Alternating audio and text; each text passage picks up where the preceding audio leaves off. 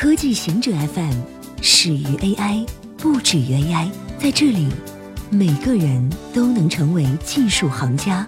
欢迎收听今天的极客情报站。网红博主及其制作团队，从二零零五年到二零一二年有 TUBE 的理念一直都是展示自我。但如今，要是没有团队的支持，想要成为网红博主越来越难。伦敦大学国王学院数字人文学科的助教索菲解释说：“训练算法和提供充足的内容是关键。善于创造有趣且引人入胜的内容，并不代表擅长时间管理和拉赞助。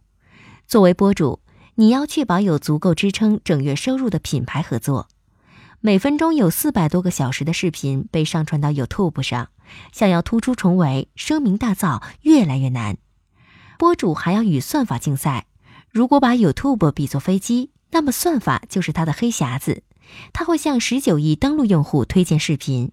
虽然几乎没什么人知道其中的奥秘，但人们普遍认为算法倾向于推荐高质量的视频和经常上传视频的博主。这些内容吸引用户在 YouTube 逗留更长的时间，但 YouTube 没有回应算法的推荐原理。基因突变令人感觉不到痛。发表在英国麻醉学杂志期刊上的一篇论文，披露了一个不同寻常的病例：七十一岁卡梅隆感觉不到痛苦。科学家发现，原因是其基因发生了突变。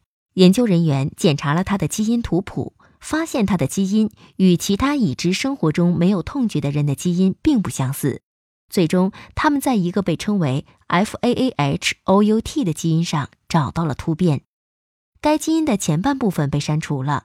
研究人员表示，他们现在的重点是更好地了解 FAAHOUT 是如何工作的，这样他们就可以围绕 FAAHOUT 设计一种基因疗法或其他疼痛干预措施。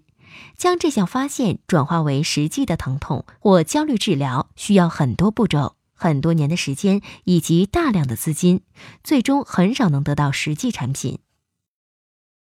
日本蛰居族老龄化。日本内阁府发布的调查结果显示，关于在自己家里半年以上闭门不出的蛰居族，四十至六十四岁的人在日本全国范围预计有六十一万三千人，七成以上为男性，蛰居超过七年的占半数，高于十五至三十九岁的五十四万一千人。